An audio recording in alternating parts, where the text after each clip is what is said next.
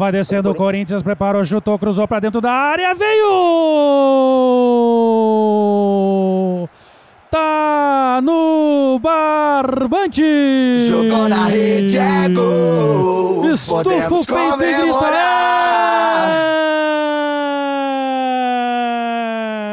"É!" Gol do Corinthians!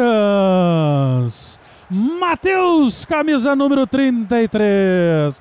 No momento em que o Hudson explicava sobre os contra-ataques do Corinthians, o Corinthians escapa em velocidade num cruzamento perfeito para o Matheus.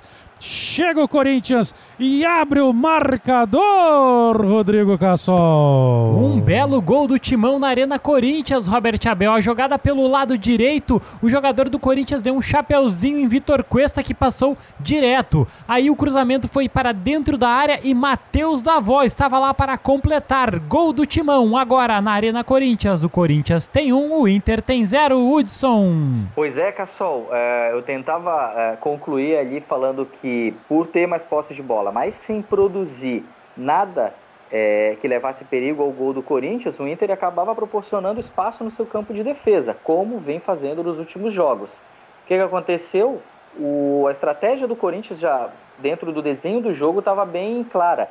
Tentar encontrar essas brechas a partir do contra-ataque e numa tentativa de ligação rápida, o Casares deixou o Cuesta ali para trás, dando um balão, cruzou para o meio da área e o Davó, amigos, pasmem, acreditem, Davó, a surpresa na escalação do Corinthians hoje, abriu o placar. Matheus Davó marca seu primeiro gol no Campeonato Brasileiro 2020. O Corinthians sobe para a nona colocação com 24 pontos ganhos, divide a mesma pontuação com Fortaleza e Grêmio. O Internacional permanece na liderança com 35 pontos, dividindo com o Flamengo. E eu já dizia no começo do jogo, né? Hoje, 31 de outubro, que eu esperava que o Corinthians não me viesse com doces ou travessuras.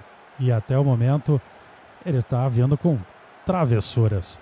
Tentando internacional pelo lado direito, vai carregando Lindoso, largou no meio, procurava o Patrick.